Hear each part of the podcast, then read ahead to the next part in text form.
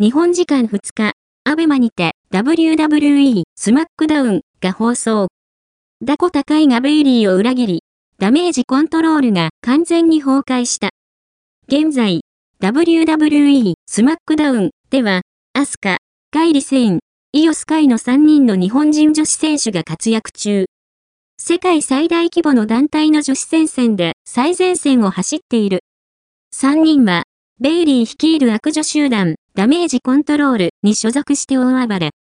イオは、女子最強の賞である WWE 女子王座を体感し、奇跡の復活を果たしたアスカカイリのタッグ、歌舞伎ウォリアーズも約4年ぶりに WWE 女子タッグ王座体感。ベイリーも女子ロイヤルランブルで優勝するなど勢いに乗っている。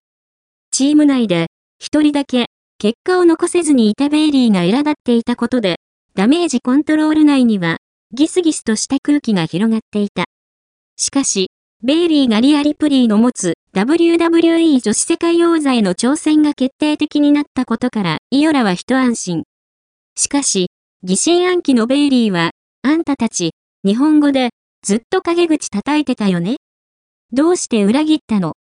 と、日本人3人に詰め寄っていき、なんとイオの持つ WWE 女子王座へ挑戦表明。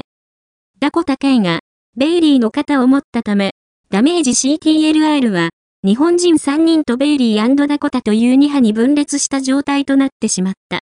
この日は、アスカカイリセイン VS ベイリーダコタカイのタッグマッチが実施。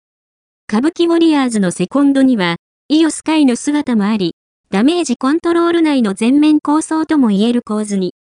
試合は、歌舞伎ウォリアーズの奇襲に始まり、ベイリーに集中攻撃をかけて袋叩きに。なんとか自力で脱出してタッチを求めるベイリーだったが、なんと、ダコタが寸前でタッチを拒否して、冷たい目でベイリーを見下ろす。ブチ切れたベイリーが、試合そっちのけでダコタに殴りかかっていくが、歌舞伎ウォリアーズがベイリーを拘束。ダコタが、ベイリーに、決別のビンタを見舞い、イオが、後頭部への走馬灯を叩き込んだ上で、ベルトを顔面に押し付けながら嘲笑。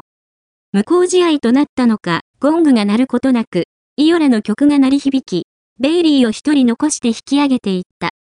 試合後には、日本人3人が、笑顔で、ダコテの合流を歓迎。そんな中で、元 AEW のジェイド・カーギルが、イオの前に現れ、ベルトを挟んで退治するという新たな展開がスタートした。